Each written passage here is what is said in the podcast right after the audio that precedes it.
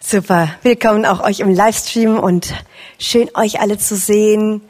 Ähm, ich kann es gar nicht ähm, in Worte richtig fassen. Es ist für mich so besonders hier zu sein, wirklich nach 20 Jahren und äh, einige Leute wieder zu sehen. Äh, vergebt mir, wenn ich einige von euch nicht begrüße und ich erkenne, es liegt nicht nur an den Masken. Einige von euch sind unfassbar groß geworden in den letzten 20 Jahren. Und es ist so schön und erstaunlich, euch zu sehen. Und ähm, es ist mir eine Freude, in diesen Tagen bei euch zu sein, gemeinsam mit zwei Leuten aus unserem Team. Erich und Isa findet ihr am Büchertisch da hinten dann noch.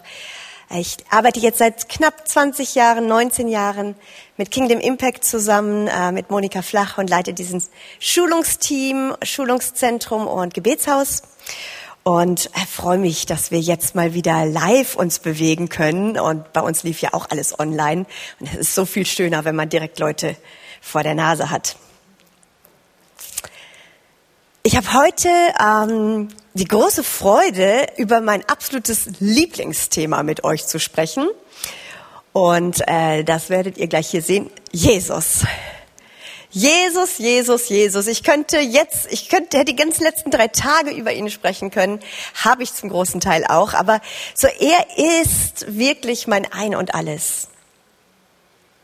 Er ist es, den wir verkündigen, ihn und sein Reich. Und das ist auch, was unsere Identität und Heimat ausmacht. Das finden wir alles in ihm. Jesus ist das Zentrum von allem. Und ich habe, während ich diesen, wir hatten den Schulungsplan für diese Tage schon festgelegt, auch das Thema für diesen Sonntag. Und dann habe ich mich so in den Vorbereitungen zurückerinnert und habe gedacht, Moment mal, ich glaube, ich habe einige der Bibelstellen, die mir so im Herzen waren, hier schon mal gesagt. Und dann habe ich meine alten Ordner durchgeblättert und habe gemerkt, am 4.3.2001 habe ich hier mal predigen dürfen in einem Familiengottesdienst. Kurz danach bin ich dann nach Hannover eben gegangen zur Bibelschule und kam dann nicht mehr so richtig zurück. Und äh, aber das fand ich so besonders. In diesem äh, Predigt am 4.3.2001 hier habe ich auch gesprochen über So ist unser Gott. So ist er. Und ich weiß nicht, ein paar von den alten Hasen erinnern sich vielleicht dran, äh, dass, äh, weil es Familiengottesdienst ist, haben wir das sehr bunt gemacht und ich hatte dann Zettel ausgeteilt, bunte, wo ihr dann aufschreiben durftet, wie ihr Gott schon kennt, wie ihr ihn kennengelernt habt, wie er ist. Und dann haben wir Worte um Worte aufgeschrieben. Und das sind die Originalzettel hier. Also hier sind eure Handschriften zum Teil noch drauf. Und da habt ihr Dinge aufgeschrieben, dass er ist der Friedefürst, der Ratgeber, unser Tröster, unsere Weisheit, unser Liebhaber, der Kriegsheld, der Schöpfer und Künstler, voller Schönheit, sanftmütig, stark und mächtig und, und, und, und, und. Ich könnte jetzt eigentlich alles das vorlesen und dann könnte ich wieder gehen, weil es geht um ihn und ihn kennenzulernen. Und ähm, das ist das faszinierendste Thema, die faszinierendste Person, mit der wir uns beschäftigen können. Jesus ist tatsächlich, nicht weil es schön klingt, nicht weil ich das gerne so sage, er ist mein allergrößter Schatz. Er ist mein Ein und Alles, habe ich so als Untertitel genommen für, für diese Predigt, weil ich gesagt habe, das ist er, er ist mein Ein und Alles und das nicht auf poetische Weise, sondern buchstäblich. Alles, was ich bin, alles, was wir sind, wäre nicht da buchstäblich ohne ihn. Er ist das Zentrum nicht nur meines Lebens, er ist das Zentrum des Universums. Alles besteht durch ihn.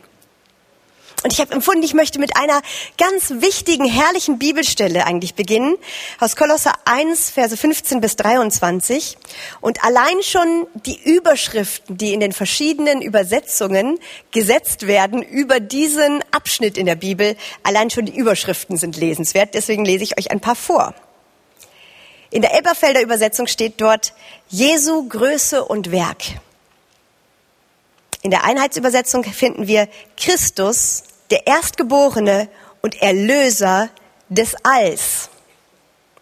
Er hat also die alles erlöst. Das, äh, diese ganze Welt und uns ist in Christus, für jeden, der an ihn glaubt und in Christus ist, ist Erlösung da.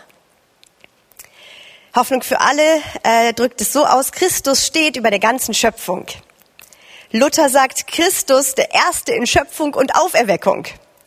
Und dann auf Englisch sind auch noch so ein paar super Titel The Supremacy of the, God, the Son of God, also die Überlegenheit, die Vormachtstellung des Sohnes Gottes. The Preeminence of Christ bedeutet im Prinzip dasselbe. Und Christ is far above everything. Also Christus weit überlegen, über alles. Das ist er. Und jetzt lese ich euch diesen Text, äh, über dem diese Überschrift steht. Ihr dürft es mitlesen, aber ihr könnt es auch einfach zuhören. Ich habe es nicht bewusst mal nicht auf die Folie getan, so dass ihr es mal empfangen und hören könnt und nicht euch in der Geschwindigkeit des Textes nur verlieren müsst. So dürft ihr es einfach auch mal hören, wenn ihr möchtet, und ich werde es uns vorlesen. Er ist das Bild des unsichtbaren Gottes, der Erstgeborene aller Schöpfung. Denn in ihm ist alles in den Himmeln und auf der Erde geschaffen worden – das Sichtbare und das Unsichtbare. Es seien Throne oder Herrschaften oder Gewalten oder Mächte, alles ist durch ihn und zu ihm hingeschaffen. Und er ist vor allem und alles besteht durch ihn. Und er ist das Haupt des Leibes, der Gemeinde. Er ist der Anfang, der Erstgeborene aus den Toten, damit er in allem den Vorrang hat. Denn es gefiel der ganzen Fülle, in ihm zu wohnen und durch ihn alles mit sich zu versöhnen, indem er Frieden gemacht hat durch das Blut seines Kreuzes. Durch ihn alles mit sich zu versöhnen, sei es was auf der Erde oder was in den Himmeln ist.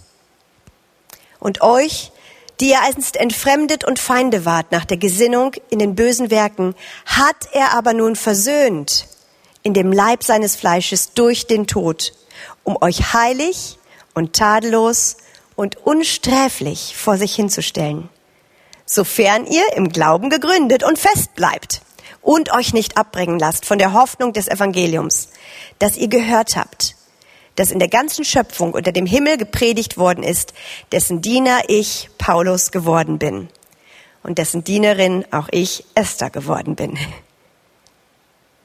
Alles ist durch ihn und zu ihm geschaffen. Er ist vor allem, alles besteht durch ihn. Wir können die Bedeutung Jesu in keiner Weise überschätzen. Wir können nicht, nicht groß genug denken, nicht groß genug ihn sehen, äh, vor Augen malen. Er ist unübertreffbar groß und unüberschätzbar in seiner Herrlichkeit, seiner Schönheit und seiner, der Notwendigkeit seiner Präsenz für jedes Leben hier auf der Erde.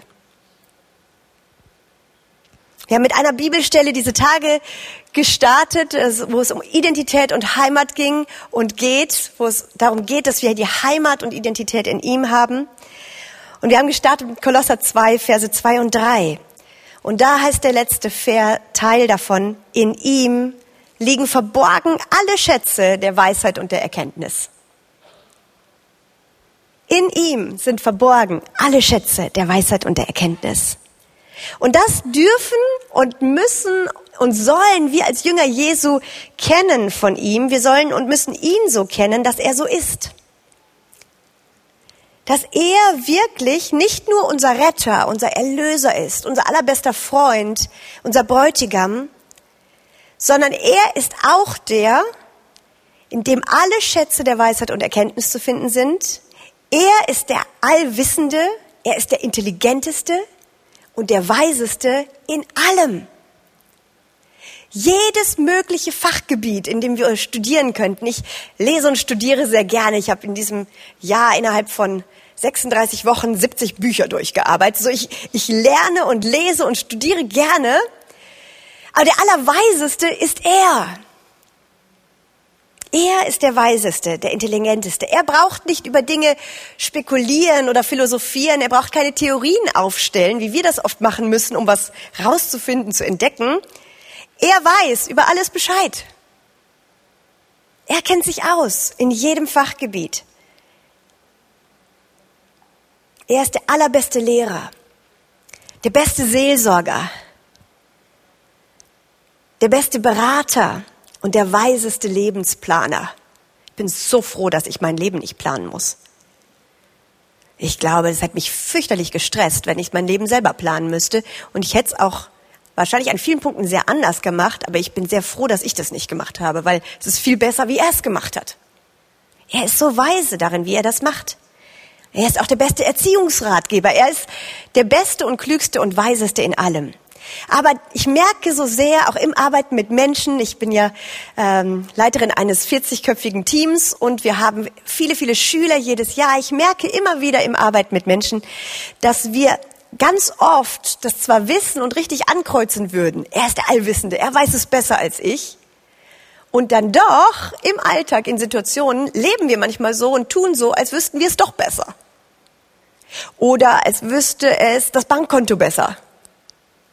Als wüsste es unsere Zeitung besser. Die Reporter, die müssen Bescheid wissen. Oder was auch immer, welche Fachgebiete. Manchmal kommen wir dann doch mit unserem Ja, aber wahrscheinlich weißt du doch nicht richtig Bescheid, Jesus, wie das Leben hier auf der Erde läuft. Weil, weißt du, in Deutschland läuft es so. Da muss man so leben, da muss man so arbeiten. Und er kommt manchmal und seine Wege sind oft so, so anders nochmal. Und, aber so herrlich und die machen auch total Sinn. Also es ist nicht so, dass die Wege Gottes keinen Sinn machen würden. Die machen nur in göttlicher Weise Sinn. Und deswegen sollen und dürfen wir vertraut werden mit seinen Wegen, mit seinen Herangehensweisen und mit seiner Weisheit und dabei entdecken, wie es sich lebt in diesem unsichtbaren Königreich Gottes, unserer Heimat. Er ist der allerbeste Lehrer und der allerklügste. Und so sind die, sie, diese, diese Frage eigentlich, dass wir das wissen müssen, kennen wir ihn so? Glaube ich wirklich, dass er das ist? Und hat das eine Auswirkung auf, auf mein Leben? Deswegen ist eigentlich für uns immer diese Frage ganz, ganz wichtig, die Jesus schon seinen Jüngern in der Bibel gestellt hat. Für wen haltet ihr mich eigentlich? Für wen hältst du mich? Das eine ist, wie kennst du mich schon? Jeder von uns kennt ihn mit verschiedenen Facetten. Aber auch, äh, wir dürfen ihn an vielen Punkten noch mehr kennenlernen. Und die entscheidende Frage in vielen Situationen ist, für wen hältst du mich wirklich? Ist er Gott? Hat er die höchste Autorität in unserem Leben? Ist er die zentrale Quelle deines und meines Lebens und meiner Identität, meines Wissens und meiner Zugehörigkeit? Mein, ist er mein Orientierungspunkt und das Zentrum von allem? Wenn ja, dann muss ich ihm alles unterordnen. Nicht, weil er es einfordert, sondern weil es das Klügste ist, was du dann machen kannst. Wenn er der Klügste ist und der Weiseste ist, dann ist es das Cleverste, was ein Mensch auf dieser Erde tun kann, ist ihm zu folgen. Deswegen ist diese zweite wichtige Frage, wessen Jünger willst du sein? Wessen Jünger will ich sein? Denn es liegt in der menschlichen Natur, immer Jünger zu sein von jemandem. Also wenn wir nicht sein Jünger sind, sind wir Jünger von anderen. Wir werden immer geprägt und geleitet durch jemanden, weil wir so angelegt sind. Deswegen, wessen Jünger möchtest du sein? Und ich liebe das. Ich habe einige Zeit jetzt einige Bücher gelesen von Dallas Willard, ein sehr genialer amerikanischer Philosoph und ein geistlicher Schriftsteller und ein evangelikaler Vordenker. Dem wurde eben, weil er 48 Jahre lang Philosophieprofessor war, wurde ihm von Zeit zu Zeit immer mal wieder diese Frage gestellt, weshalb sind Sie eigentlich ein Jünger Jesu? Seine Antwort auf diese Frage war, wen hätten Sie denn als nennenswerte Alternative im Sinn gehabt? Ganz im Ernst, hat er immer gesagt, ganz im Ernst. Wer käme sonst in Frage? Dass man wirklich das ganze Leben und das ganze Sein auf ihn ausrichtet und von ihm lernt, von ihm jünger ist und ihm nachfolgt. Wer sonst käme in Frage? Es gibt keine sinnvolle Alternative zu ihm. Auch nicht auf intellektuelle Weise. Das ist das Tolle. Ich liebe das, weil ich liebe auch den Verstand. Und ich liebe es auch zu denken. Aber selbst für den Intellekt, wenn du dich auf diese Realität Gottes einlässt und wenn er wirklich der ist, was er sagt, wer er ist, dann ist es auch intellektuell das Weiseste, ihm nachzufolgen. Er ist herausragend unter Zehntausenden. Das ist so der zweite Punkt, den ich euch geben wollte. Das erste, er ist die Quelle und aller Erkenntnis, aller Weisheit. Das zweite ist, er ist herausragend unter Zehntausenden. Wenn wir uns das hohe Lied, dieses Liebeslied anschauen, das auch eben von dem himmlischen Bräutigam und seiner Braut spricht, da finden wir zum Beispiel diese Stelle, hohes Lied 5, Vers 10, mein Geliebter ist weiß und rot, er ist hervorragend unter Zehntausenden. Das ist diese Stelle. Er ist hervorragend unter Zehntausend, denn er sticht hervor, weil er so herrlich, so wunderschön ist, er ist nicht vergleichbar. Er ist überragend schön. Und das Spannende, was ich so liebe auch, ist, dass man das im Hohelied so sehr merkt. Es ist nicht nur so, dass Jesus der Allerschönste ist, es ist auch so, das merkt man in diesem Lied dann, dass auch der Bräutigam über seine Braut in den allerhöchsten Tönen spricht. Er sagt zum Beispiel Hohes Lied 2, Vers 3, wie ein Apfelbaum unter den Bäumen des Waldes. Ach nee, das ist noch die Braut. Das ist auch noch die Braut. Wie ein Apfelbaum unter den Bäumen des Waldes, so ist mein Geliebter unter den Söhnen sagt die Braut zu ihm.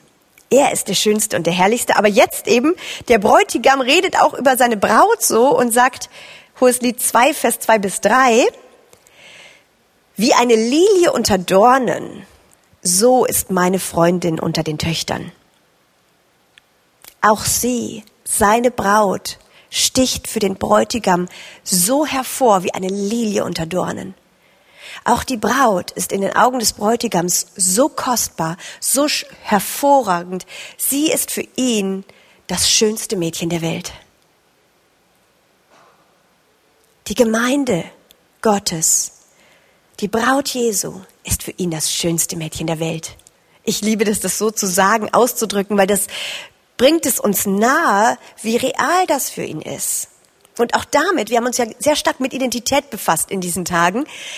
Das ist unsere Identität, nicht einzeln nur, sondern gemeinsam. Wir sind die Braut, die Braut Christi und wir, uns sieht er so als das schönste Mädchen der Welt. Und das berührt mich jedes Mal wieder, weil gerade wenn man von klein auf Gemeindekind ist auch und aufwächst, man merkt manchmal, wo auch nicht mal alles nur glorreich immer ist, aber dass der Bräutigam von der Braut in diesen Tönen schwärmt und sie so sieht die Lilie unter Dornen, die schönste von allen. Wir dürfen deswegen nicht nur einander nicht mehr nur natürlich beurteilen, wir dürfen auch die Gemeinde nicht mehr nur natürlich beurteilen. Wir müssen sie durch Christus sehen. Wir müssen sie mit seinen Augen sehen, mit den Augen des Bräutigams. Und wir haben jetzt gerade in diesem Jahr haben wir im Team äh, haben wir zwei Hochzeiten gehabt äh, in der Sommerpause und haben ähm, eben zwei junge Paare getraut und die Bräutigamme, wenn man die dann sieht im Vorfeld, du dürftest auf keinen Fall irgendetwas Liebloses sagen über ihre Braut. Das geht überhaupt gar nicht. Auch wenn du vielleicht recht hast, dass sie gerade irgendwie nicht so gut drauf ist oder ein bisschen zickig oder was auch immer, kann ja sein, ist ja ein Mensch. Aber wage bloß nicht, das dem Bräutigam zu präsentieren und zu sagen, du, deine Braut ist aber ganz schön zickig. Da hast du ein dickes, dickes Problem mit dem Bräutigam. Ebenso mit der Gemeinde. Wie wir manchmal reden über Gemeinde, Gemeinden und diese Braut Jesu geht gar nicht. Ich habe da eine heilige Ehrfurcht vor dem Bräutigam. Weil ich merke, wow, er sagt, sie ist seine Geliebte, seine Lilie unter Dornen, sein Augapfel, seine wertvolle Geliebte, ich werde mich hüten, an ihr herumzumäkeln. Ich muss sehen, was er sieht. Und diese Schönheit, selbst hier in der Konfrontation mit der Realität, auch noch in der sichtbaren Welt, die Schönheit der Braut sehen, wie er sie sieht im Unsichtbaren. Heilig gemacht durch sein Blut. Und diese Spannung auszuhalten und auszuleben, ich glaube, das ist diese Herausforderung unseres Lebens auf der Erde, dass wir einerseits das Sichtbare anschauen und dann nicht schwach im Glauben das Unsichtbare festhalten und sagen, ja Herr, ich möchte das sehen, was du siehst. Ich sehe die Braut, ich sehe die Braut, ich sehe, was du siehst. Und zu seinen Beurteilungen kommen und darauf einsteigen. Und ich liebe das manchmal auch sehr, ich bin ja viel, äh, wir sind viel international auch unterwegs, viel auch in der Begleitung von Menschen und äh, in den Nationen und auch mit Einzelleben, die wir begleiten, begegnen wir oft viel Leid, auch vielen Nöten, vielen Schwierigkeiten und Krisensituationen. Ähm, und gerade in Krisenzeiten wird manchmal diese Schönheit des Glaubens und der Liebe zu Jesus so sichtbar.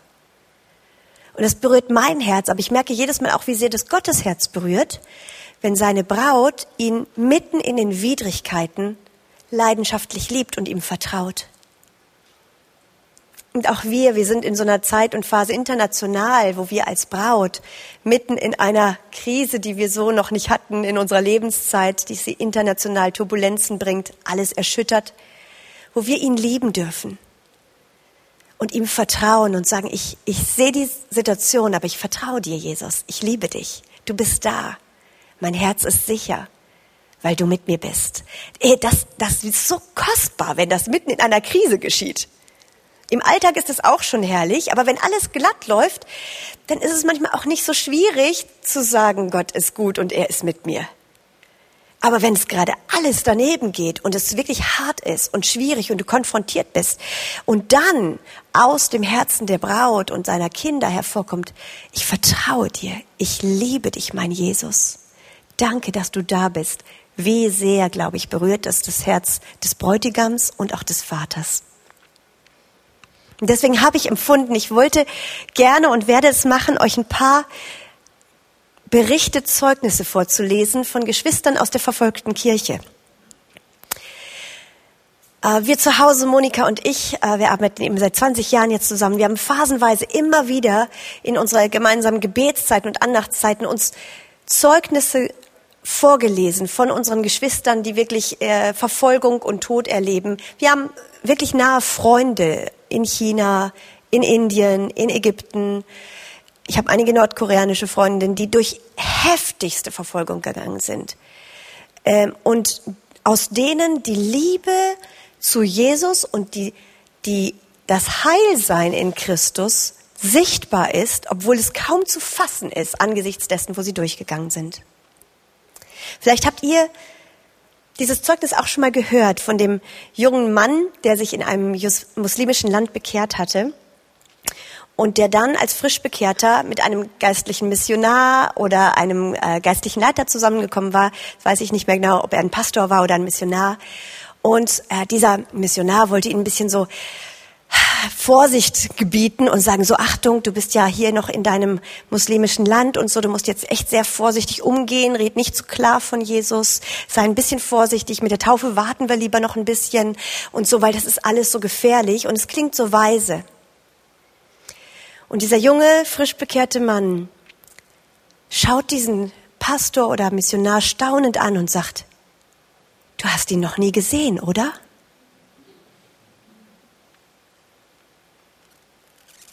Und das berührt mich jedes Mal, wo ich denke, ja, wenn wir ihn gesehen haben, wenn wir sehen, dass er herausragend ist unter Zehntausenden, dann können wir nicht anders, als ihn leidenschaftlich zu lieben und ihm zu folgen und auf seine Leitung zu, zu hören und nicht auf menschliche äh, Ermutigung oder Ermahnung oder Weisheit. Und das heißt nicht, dass das nicht immer dass es immer schlecht ist, wenn man auf menschliche Ratschläge manchmal hört, aber wir müssen mehr der Stimme unseres Bräutigams hören und ihn fragen, was er möchte. Weil selbst wenn wir unser Leben lassen würden für ihn, er ist es wert. Er ist es wert. Und so lese ich euch diese Geschichten, diese Zeugnisse aus der verfolgten Kirche einige Mal vor. Und ich sage das jetzt nicht einfach nur, um euch Heldentaten aus anderen Ländern oder verfolgten Christen zu zeigen, sondern weil ich merke, dass es mich selber total ermutigt in meinen Krisen. Weil wir erleben zwar, wie wir heute schon gebetet haben, wie Manuel gesagt hat, wir sind so dankbar, dass wir nicht hier Verfolgung erleben, dass wir für unseren Glauben ins Gefängnis kommen zurzeit oder äh, unter Lebensgefahr uns bewegen. So, das haben wir nicht, aber wir haben zum Teil heftige Kämpfe und Krisen. Und auch wir brauchen diese tiefen Begegnungen und dieses tiefen Blick auf Jesus ausgerichtet, um in unseren Krisen bestehen zu können. Und so sage ich das nicht leichtfertig und ich mache auch unsere Krisen nicht kleiner als die Geschichten, die ich jetzt euch vorlese, sondern unsere Krisen sind auch heftig. Ich sage diese Zeugnisse mit dem Blick und unter dem Hintergrund, dass ich Leute begleitet habe und miterlebt habe, wie sie schwierigste Situationen erlebt haben. Eine Freundin, die ähm, eben ihr erstes Baby verloren hat, kurz vor der Geburt durch eine Fehlgeburt, also kurz vor dem Geburtstermin. Oder eine Freundin, deren Bruder sich umgebracht hatte und wo der Vater diesen erwachsenen Mann dort gefunden hat in der Garage, vergast in seinem Auto. Freunde, die ihr erstes Kind, einjährig, eine wunderschöne kleine Tochter, Hannah, bei einem Autounfall verloren haben. Und die konfrontiert sind mit solchen Situationen von Leid, von Krisen und die darin Jesus anbeten. Und in solchen Momenten kannst du es nicht künstlich machen. Du kannst nicht sagen, jetzt, ich weiß, das ist richtig, deswegen bete ich jetzt Jesus an. Da wird sichtbar eine Substanz von Beziehung und Realität und das soll hervorkommen, auch und sichtbar werden und Jesu Herz erfreuen in unseren Krisen, in unseren Erschütterungen, sei es am Arbeitsplatz, sei es in Scheidungssituationen, in Beziehungen, die schwierig sind, Verlust von Freunden vielleicht auch oder die Turbulenzen, die wir haben, die du hast in diesen Situationen mitten im Leid, möchte sich Jesus als treu erweisen und sollen wir tiefe Gemeinschaft haben als Braut mit dem Bräutigam. Und deswegen liebe ich diese Zeugnisse, die ich jetzt auch vorlese, die stammen aus dem Buch von Richard Wurmbrand, der ja die äh, Märtyrerkirche, äh, die Hilfsaktion Märtyrerkirche gegründet hat. Und er schreibt über das hohe Lied anhand von Märtyrerzeugnissen. Und das finde ich total bewegend. Und ich bete, dass das heute auch uns stärkt und kräftigt und ermutigt und sagt, Herr, danke, das ist möglich, so in dir zu sein, Heimat in dir zu haben, dass wir inmitten von Krisen stehen können und stehen bleiben können und mehr von dir umgeben sind als von den Turbulenzen der sichtbaren Welt. Das erste Zeugnis heißt, ist überschrieben mit der Duft des Himmels, Lilie unter Dornen. Manche von uns konnten sich Monate und Jahre lang nicht waschen. Wasser und Seife waren knapp. Überfließende Kübel in der Zelle dienten 200 Menschen als Waschbecken. Kot und Urin füllten eine Ecke. Große Kübel mit Essen wurden hereingebracht, oft Kraut mit ungewaschenen Tierinnereien, die den Gestank nur noch verschlimmerten. Einige Gefangene erstickten einfach. Die Feste, Fenster waren dicht, damit keine Luft hereinkam. Wir legten uns auf den Boden, um etwas Luft durch den winzigen unteren Türspalt einzuatmen, doch es gab Gläubige, die inmitten dieser Umgebung nicht nur in dieser irdischen, sichtbaren Umgebung waren, sondern gleichzeitig in himmlischen Regionen lebten. Kurzatmig wie Asthmatiker sprachen sie untereinander und miteinander über himmlische Wohlgerüche und den süßen Duft der Opfer, die Gott gerade dargebracht werden. Sie zitierten Schriftstellen über Weihrauch und Myrrhe, Rosen und Lilien, und der Duft des Himmels war mitten unter ihnen. Das ist genau das, worüber wir in diesen Tagen gesprochen haben. Diese unsichtbare Heimat, die unsichtbare Umgebung, sogar riechbar im Geist, erlebbar mitten in einer stinkenden Gefängniszelle. Noch so eine krasse Geschichte. Ein russischer Priester berichtete, wie ihm ein Christ, den er im Gefängnis traf, folgende Geschichte erzählte. Eines Tages kam ich heim und ich hörte jemanden schreien. Ich fand meine Frau mit einem Messerstich im Herzen. Neben ihr stand der Täter, ein Bekannter von uns. Da fiel der Mörder zu meinen Füßen nieder und flehte um Vergebung. Ich sagte zu ihm, geh und tu so etwas nie wieder. Daraufhin ging ich zur Polizei und übernahm die Verantwortung für das Verbrechen und wurde verurteilt. Im Gefängnis ermordeten sich Gefangene gegenseitig. Auch dafür übernahm ich die Schuld.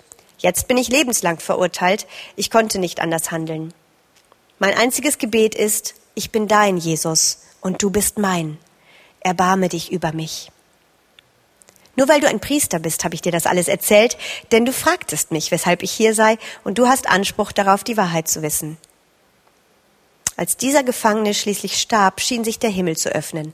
Seine letzten Worte lauteten, Herr, ich würde gerne weiter für dich leiden und auch für andere, doch dein Wille geschehe.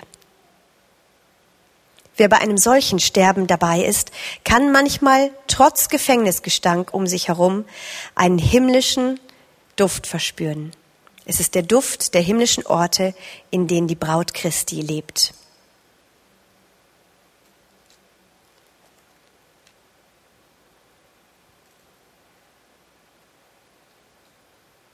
Eine Geschichte, die mich auch immer sehr berührt wo es um diese tiefe Liebe geht, die durch Jesus freigesetzt wird, nicht nur zum Bräutigam, sondern auch zu dieser Welt, selbst zu Brüdern und zu Feinden.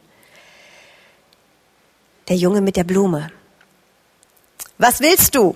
schrie der sowjetische Hauptmann Marco dem Jungen entgegen, der gerade sein Büro betrat. Was machst du hier? Der Junge, erst zwölf Jahre alt, nahm all seinen Mut zusammen, während er vor dem knurrenden kommunistischen Offizier stand und sprach dann zu ihm, Hauptmann, Sie sind der Mann, der meine Eltern ins Gefängnis gebracht hat, und heute ist doch Mamas Geburtstag. Ich kaufe Mama immer eine Blume zu ihrem Geburtstag, und weil sie mir beigebracht hat, meine Feinde zu lieben und Böses mit Gutem zu erwidern, bringe ich diese Blume heute Ihnen. Könnten Sie sie heute Abend Ihrer Frau mitbringen und ihr von meiner Liebe und der Liebe Jesu erzählen? Hauptmann Marco, der unbewegt zugesehen hatte, wie Christen gnadenlos geschlagen und gefoltert worden waren, war wie betäubt durch dieses Zeichen der Liebe des Jungen. Tränen liefen ihm langsam über das Gesicht, während er hinter seinem Tisch hervorkam und den Jungen in eine väterliche Umarmung zog. Hauptmann Markus Herz war durch die Liebe Christi augenblicklich verändert worden. Er konnte Christen nur nicht mehr gefangen nehmen oder foltern, und so wurde er sehr bald selbst verhaftet. Nur einen Monat nach dem Besuch des Jungen in seinem Büro befand sich Marco in einer erbärmlichen Gefängniszelle, umgeben von einigen der Christen, die er selbst zuvor verhaftet und gefoltert hatte. Er betrachtete es nun als eine Ehre, die Zelle mit ihnen teilen zu dürfen. Unter Tränen erzählte er seinen Zellengenossen von dem kleinen Jungen und seinem einfachen Geschenk. Die Liebe Jesu hatte sein Herz verwandelt.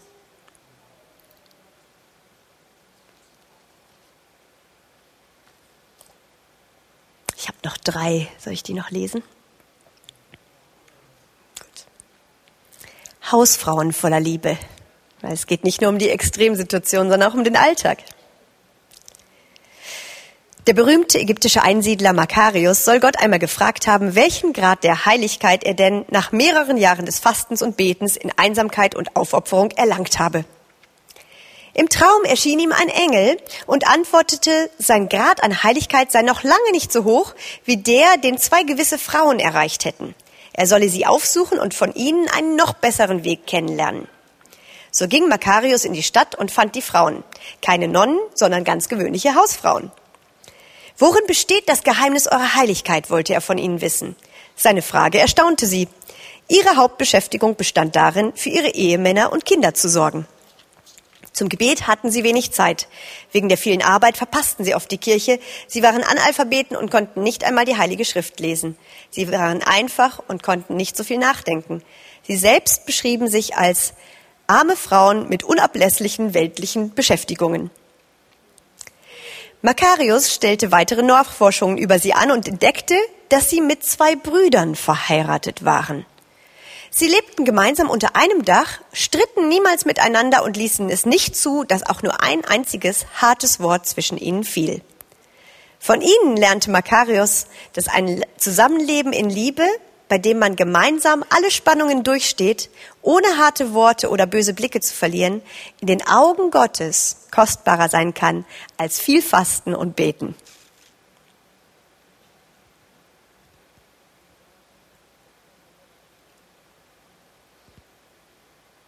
Und dann noch eins, ich lese noch das letzte. Nichts kann mich von der Liebe Christi trennen.